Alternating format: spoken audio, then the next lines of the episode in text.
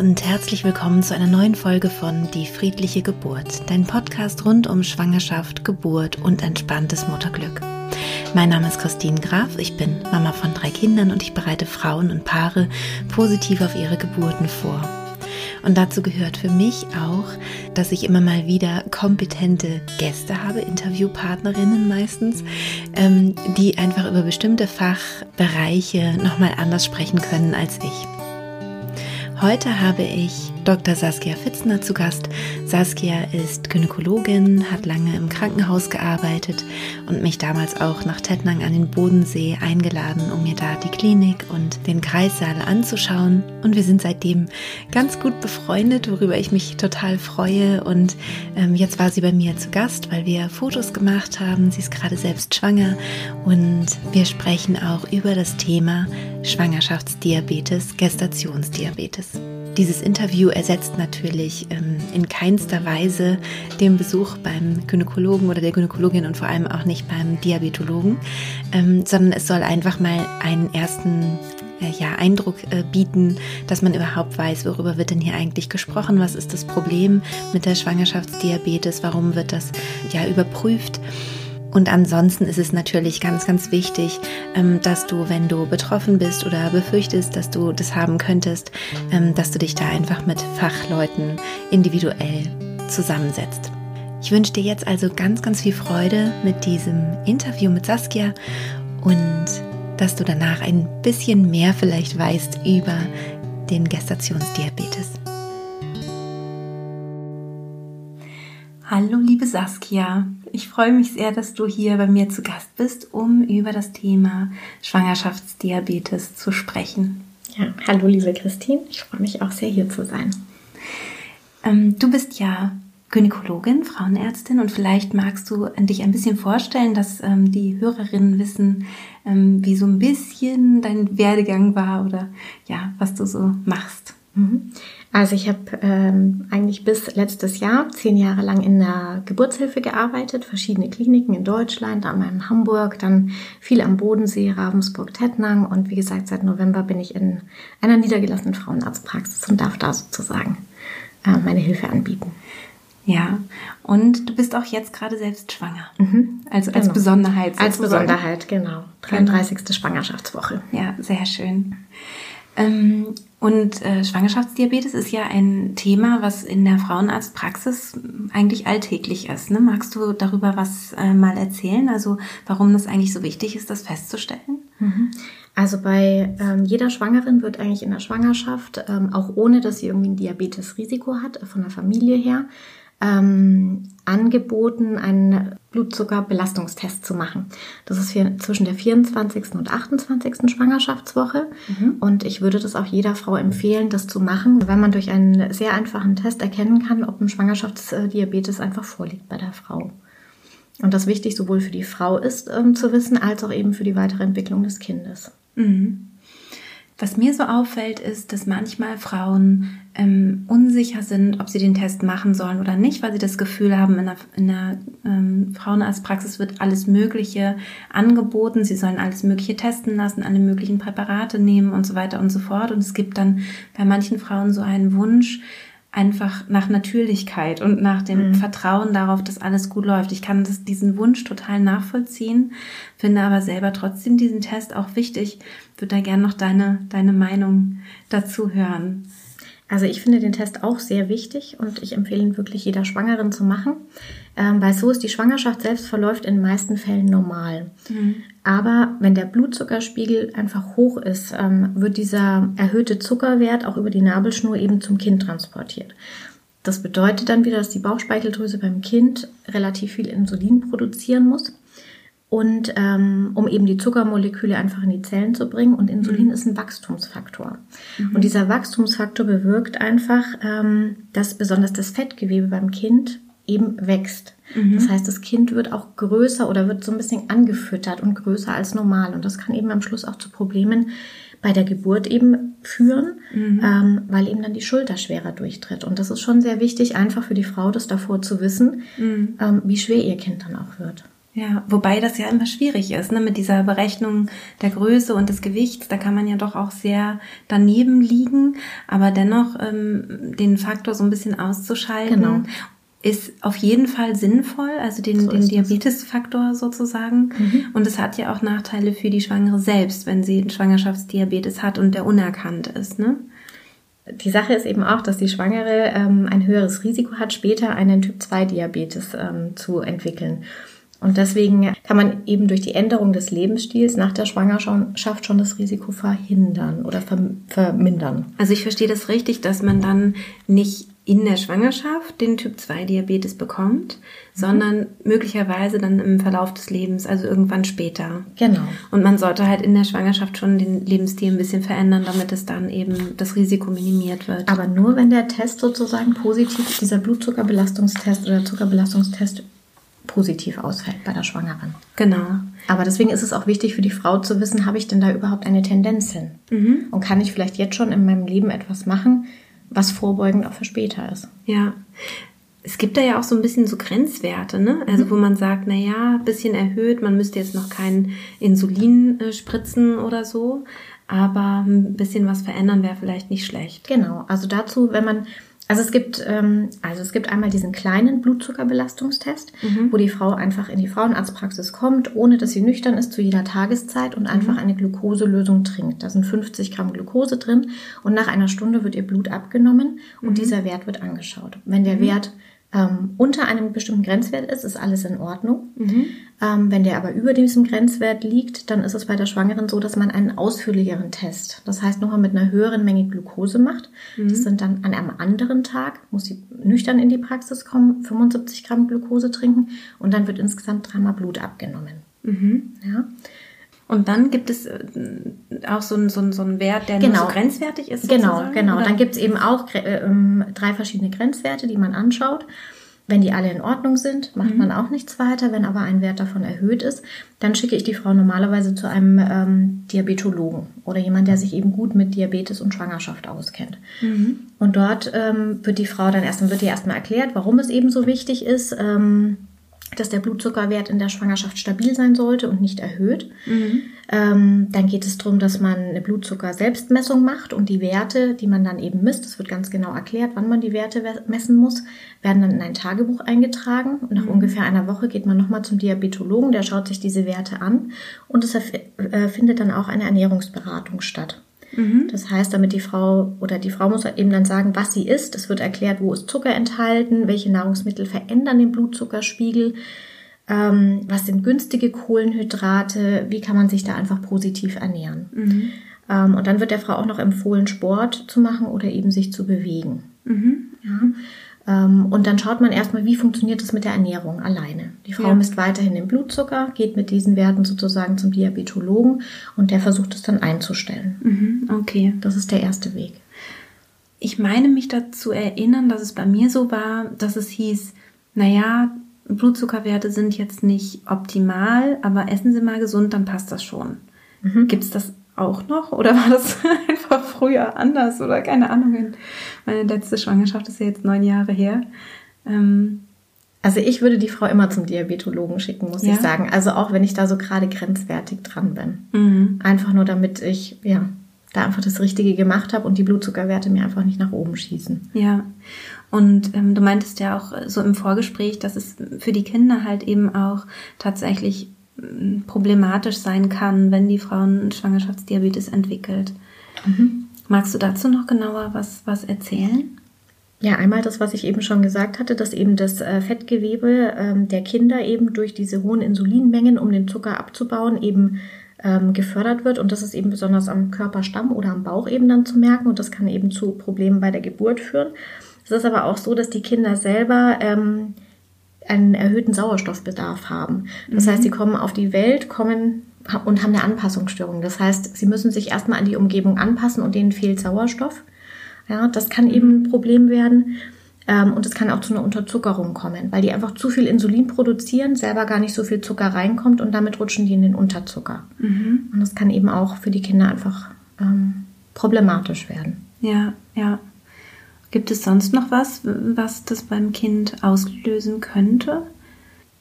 Also durch die rechtzeitige Diagnose eben von dem Gestationsdiabetes und einer guten Überwachung und eben auch Behandlung ähm, ist es so, dass eben dieses übermäßige Wachstum vermieden wird und eben Probleme dann auch nicht auftreten. Und man hat sogar gesehen, dass die Veranlagung beim Kind für Übergewicht und Diabetes ähm, im späteren Leben dann auch günstig beeinflusst wird. Okay, also von daher, es spricht eigentlich nicht wirklich was dagegen, ne? weil ich habe letztens halt so eine Frage bekommen von einer mhm. Frau, die gesagt hat, eigentlich möchte ich ganz natürlich und weiß jetzt nicht, ich esse gesund und warum soll ich jetzt noch diesen Test machen? Und dann mhm. denke ich so, naja, auf der einen Seite ähm, ist es ja eher unwahrscheinlich, wenn wir ganz gesund essen und also vielleicht auch so ein bisschen uns nach Luven richten und so, mhm. also ein bisschen auf Zucker ähm, achten und so weiter und auf Weißmehlprodukte und so, ähm, dass wir dann ähm, Schwangerschaftsdiabetes entwickeln. Aber man hat dann ja so eine Sicherheit und weiß dann eben nach so einem ähm, Test, bei mir ist alles okay, ich kann weiter so entspannt durch die Schwangerschaft gehen. Allein das finde ich ja schon gut.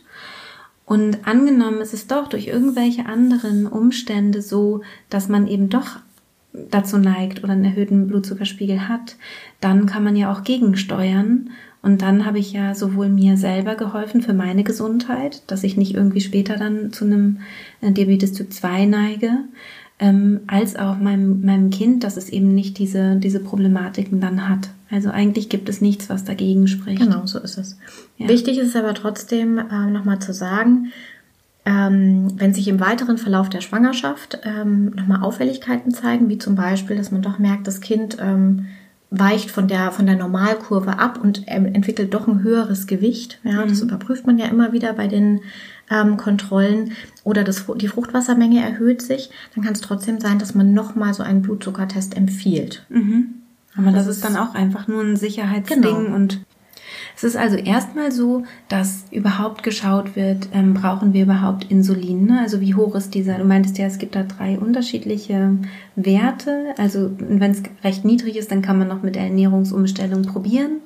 Und wenn man dann aber merkt, das reicht nicht aus, dann müsste man ja Insulin dazugeben. Ne? Genau, also wenn der Diabetologe das einmal angeschaut hat, ähm, diese Blutzucker-Selbstmessungen stattgefunden haben, die Ernährungsumstellung stattgefunden hat, und der Diabetologe einfach nach einer gewissen Zeit sieht, es reicht einfach nicht aus. Die Werte liegen über, immer über, oberhalb des Grenzwertes oder des Zielwertes. Mhm. Dann ist es so, dass er Insulin empfehlen würde. Mhm. Ähm, und Insulin ist ein körpereigenes Hormon, was mhm. einfach den Blutzuckerspiegel senkt. Mhm. Genau.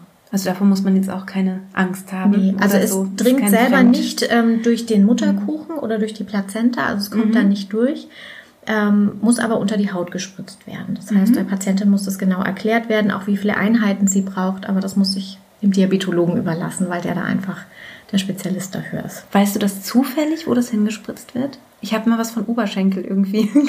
also entweder Kopf, Bauch oder Oberschenkel, okay. beides sozusagen. Aber es muss subkutan, also unter das äh, Hautfettgewebe gespritzt werden. Und das machen dann die Frauen selbstständig? Das machen die Frauen selbstständig, genau. Die messen das auch selber, den Blutzucker, und je nachdem sozusagen müssen sie das Insulin anpassen. Es gibt auch ein langwirksames Insulin, es gibt ein kurzwirksames Insulin.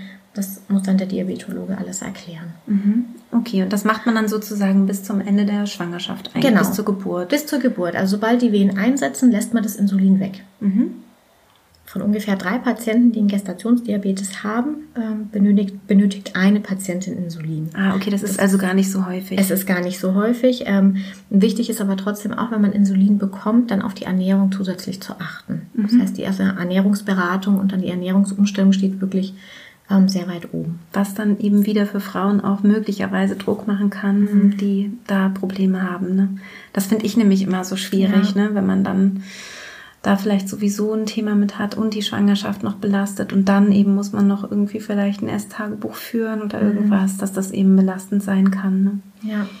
Aber gut, es sind ja auch weniger diese Frauen, muss ich gestehen. Also es sind ja mhm. wirklich mehr die Frauen, die eh sehr viel Weißmehl essen, sehr viel Zucker essen, ähm, da fallen die, glaube ich, häufig gar nicht so drunter, die Frauen, von denen du gerade berichtest. Naja, also die Frauen mit Essstörung, es kommt ja darauf an, welche Form der Essstörung. Es kann eben sein, dass man ähm, die ganze Zeit das Gefühl hat, in einer Diät zu leben, sozusagen mhm. immer sich zu bemühen, gesund zu, zu, äh, zu, essen, gerade auch in der Schwangerschaft und mhm. für das Kind und so weiter. Und dadurch dann eben Essdruck entsteht und ähm, dann eben auch Essanfälle entstehen. Und da mhm. ist dann eben auch Weißmehl, Zucker, Schokolade und alles eben auch gerne mit dabei. Ne? Mhm. Aber da kann man wahrscheinlich einfach nichts machen. Dann muss man sagen, ich mache das jetzt fürs Kind und genau, so würde ich das auch sehen. Ja, und sonst muss man halt dann eben mit dem mit dem Insulin wahrscheinlich irgendwie gegensteuern oder genau. Ja, wenn es nicht anders geht. Ja. Was wie gesagt aber auch sehr selten ist, dass man mit dem Insulin beginnen muss. Ja, genau.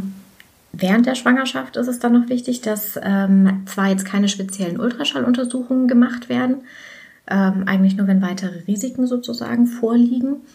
Aber wichtig ist halt trotzdem, dass die Wachstumsuntersuchungen per Ultraschall gemacht werden. Und die werden meist so im zwei- bis vierwöchigen Abstand durchgeführt. Mhm. Ja. Dann ist es auch wichtig, die, das CTG, also dieses Kardiotokogramm, wo man sozusagen die Herztöne und die Venen ableitet, die sollten bei Frauen, die eine, nur eine Ernährungsumstellung gemacht haben, ab der 36. Schwangerschaftswoche wöchentlich erfolgen. Mhm. Und bei den Frauen, die mit Insulin eingestellt sind, ähm, ist es schon ab der 32. Schwangerschaftswoche wöchentlich. Das heißt, die werden auch ein bisschen intensiver betreut. Mhm. Ab der 36. Schwangerschaftswoche ist man dann nicht sowieso jede Woche am CTG? Alle zwei Wochen. Ah, okay. Und dann in der letzten Woche ist es so viel, ne? Ab, äh, oder ab Woche 40 erst? Ab Woche 40 okay. erst. Ja, ich habe immer eine Woche übertragen. Also ja. bei allen Kindern ungefähr eine Woche. Oder und da war es dann ja. immer täglich, ne? Diese, genau. Ja. Also alle zwei Tage, sagt man normalerweise, ja. ab dem Stichtag. Mhm. Wie ist, also ich mach, möchte noch eine Querfrage stellen, weil du gerade als Gynäkologin hier neben mir sitzt. Ähm, wie ist es denn mit dem Ultraschall? Da gibt es ja auch immer wieder so Ängste, dass der Ultraschall möglicherweise etwas, ähm, dass der irgendwie schäden, schädigend sein könnte für das Kind oder sehr laut fürs Kind äh, wäre oder so. Hast du da noch irgendwelche Infos? Also ich glaube auf jeden Fall, dass es ähm, dass die Kinder den Ultraschall hören. Mhm. Wie ein, wie ein Geräusch sozusagen. Mhm, wie ein Geräusch, genau. Das auf jeden Fall. Aber ja, ich glaube auch, also meine Information ist auch, dass die, dass, dass da die Studienlage noch nicht ganz klar ist, mhm. sondern ähm, oder dass die Studien, die man gemacht hat, nur herausgebracht haben, es gibt irgendwie keinen Unterschied. Und trotzdem sollte man es aber jetzt nicht so äh, Baby-TV-mäßig irgendwie genau, machen, ne, wenn genau. es keine das ist ja Indikation gibt. Ja, sogar verboten, dass man Baby-TV macht und ja.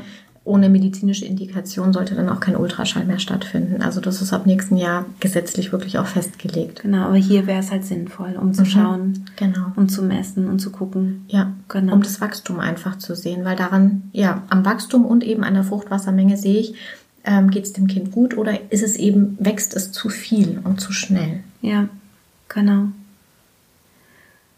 Wie würde es dann weitergehen? Also man würde da eben engmaschiger betreut werden, mhm. sozusagen hätte auch mehrere Ultraschalls, die man normalerweise nicht hätte und öfter auch CTG, um zu gucken, ob die Herztöne alle gut sind. Mhm. Und was dann auch wichtig ist, dass die Schwangere sich einmal, ähm, dass die Schwangere sich auch eine Geburtsklinik aussucht mit einer Kinderklinik, mhm. um eben sozusagen, wenn das Kind auf die Welt kommt, ähm, dass es auch gut versorgt werden kann. Mhm. Das heißt also, ne, man braucht wirklich dann auch eine Geburtsklinik mit Kinderklinik, ne? Das, das ist dann genau. sozusagen der Standard. Also besonders auf jeden Fall, wenn man mit Insulin eingestellt ist. Mhm. Ähm, und ansonsten das mit der Klinik wirklich abklären. Also wenn man jetzt das Ganze nur über eine Ernährungstherapie ähm, gemacht hat, würde ich das mit der Klinik selber abklären, mhm. ob das für die in Ordnung ist und ob sie sich das sozusagen zutrauen. Mhm. Okay. Wie ist das denn mit, mit, mit Frauen, die, die einen Gestationsdiabetes haben? Dürfen die übertragen sozusagen, also dürfen die über den ET gehen, über den ähm, errechneten Termin oder ist es schwierig? Mhm. Da muss man auch unterscheiden, ob die Patientin jetzt nur eine Ernährungsumstellung dann gemacht hat. Ähm, die dürfen nämlich einige Tage über den errechneten Termin gehen. Bei Frauen aber, die Insulin spritzen, die lässt man nicht über den Termin gehen. Die sollten möglichst eben ab dem ähm, errechneten Stichtag eben eingeleitet werden. Mhm. Ein Grund selber für einen Kaiserschnitt ist es nicht. Das ist mhm. ganz wichtig zu wissen. Mhm. Und warum ist das so mit der, mit der Einleitung? Also warum muss da so dann so pünktlich sozusagen eingeleitet werden? Also einmal, dass das Kind nicht weiter an Gewicht zunimmt mhm. und zum anderen, weil man gesehen hat, ähm, wenn man diese Frauen über Termin gehen lässt, dass einfach das Risiko im schlimmsten Fall sozusagen auch was Schlimmes für das Kind einfach ähm, sein kann. Und da gibt es eine Studienlage dazu. Erhöht ist sozusagen. Mhm. Genau. Ah, okay. Wie ist es denn äh, nach der Geburt? Also jetzt hat man eben diesen Diabetes sozusagen gehabt und man hat ihn entweder durch eine Ernährungsumstellung im Zaum gehalten oder man hat eben auch vielleicht gespritzt, Insulin gespritzt. Und jetzt hat man das Baby bekommen. Stellt sich dann der Körper automatisch wieder, wieder ein auf gesund oder ähm, muss man da vielleicht nachhelfen oder noch nachträglich überprüfen? Also man muss es auf jeden Fall kontrollieren. Mhm. Ähm, es ist so, bei Frauen, die Insulin gespritzt haben, äh, macht man im Krankenhaus selber noch am zweiten Tag ein Blutzucker-Tagesprofil. Das heißt, man misst den Blutzucker einmal nüchtern und dann immer ähm, nach dem Essen. Bei erhöhten Werten muss sie dann nochmal beim Diabetologen vorstellig werden, wenn die Werte in Ordnung sind. Dann wird das Ganze sozusagen über den Frauenarzt nach sechs bis zwölf Wochen nochmal kontrolliert. Mhm. Und Kontrolle würde bedeuten, dass man nochmal einen Blutzuckerbelastungstest ähm, macht. Das heißt, man trinkt nochmal diese Glukoselösung und dann wird nochmal Blut abgenommen. Mhm. Aber normalerweise pendelt sich das wahrscheinlich von alleine ein. Ne? Bei vielen Frauen ja, mhm. bei wenigen, manchen eben nicht. Könnte es sein, dass daraus direkt ein Diabetes Typ 2 erwächst? Nein, das nicht. Also irgendwann pendelt es sich ein, sozusagen. Man muss mhm. nur gucken, wie lange das dauert. Genau. Okay. Ähm, und auch bei Frauen, die eine Ernährungsumstellung gemacht haben, ist es auch wichtig, dass eben dann beim Frauenarzt auch dieser Test gemacht wird, der Blutzuckerbelastungstest nach sechs bis zwölf Wochen. Mhm, super. Und wenn man das alles ganz brav gemacht hat, also man hat diesen Test gemacht, der war positiv, man hat danach seine Ernährung umgestellt oder man hat sogar auch seine Ernährung umgestellt und Insulin gespritzt und es war immer alles gut, die Werte waren gut, man hat da gut auf sich geachtet. Ähm, hat man dann diese ganzen Risiken, von denen wir vorher gesprochen hatten, hat man die dann alle vermieden? Also diese, das Risiko später an Diabetes Typ 2 vielleicht ähm, zu erkranken oder auch die Risiken fürs Kind, sind die dann alle weg sozusagen? Hat man die weggemacht durch, die gute, durch das gute ähm, Verhalten? Also es ist schwierig in der Medizin immer von 100 Prozent zu sprechen, aber ähm, auf jeden Fall kann man sagen, dass man dadurch das Risiko schon mal sehr gut verringert hat. Ja, okay. Also dass man alles so auf den, auf den richtigen Weg gebracht genau. hat. Genau. Mhm. Gibt es noch ähm, für das Kind was Wichtiges nach der Geburt? Gibt es da noch vielleicht andere äh, Dinge, auf die man vielleicht achten sollte, wenn das Kind da ist?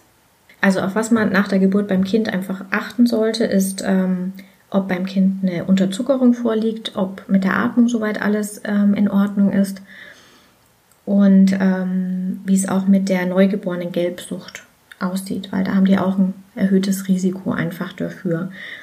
Und bei gut eingestelltem Blutzucker bei der Mutter sind diese Sachen aber sehr, sehr selten. Ja, mhm. Das muss man einfach mit dazu sagen. Also wichtig ist dann zum Beispiel auch, das Kind äh, frühzeitig anzulegen, 30 Minuten nach der Geburt. Ähm, und zwei Stunden nach der Geburt wird dann das erste Mal der Blutzuckerspiegel beim Kind ähm, kontrolliert. Das heißt, man piekst einmal in die Ferse, nimmt mhm. dort Blut und schaut einmal, wie hoch der Blutzuckerspiegel ist. Und dann wird das Ganze nochmal nach sechs Stunden und nach zwölf Stunden gemacht.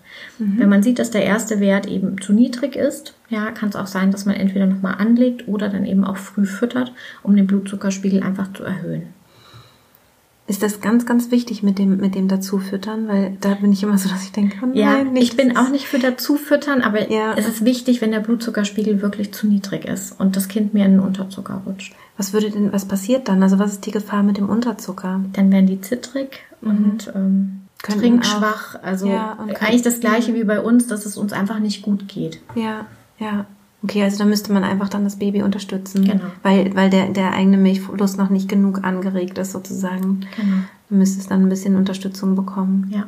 Und da ist es in dem Fall wichtig. Ich bin auch nicht für Zufüttern, ja. ähm, weil sich das alleine eigentlich einpendeln soll, aber das ja. ist der einzige Grund, wenn ich sehe, das Kind ist wirklich unterzuckert.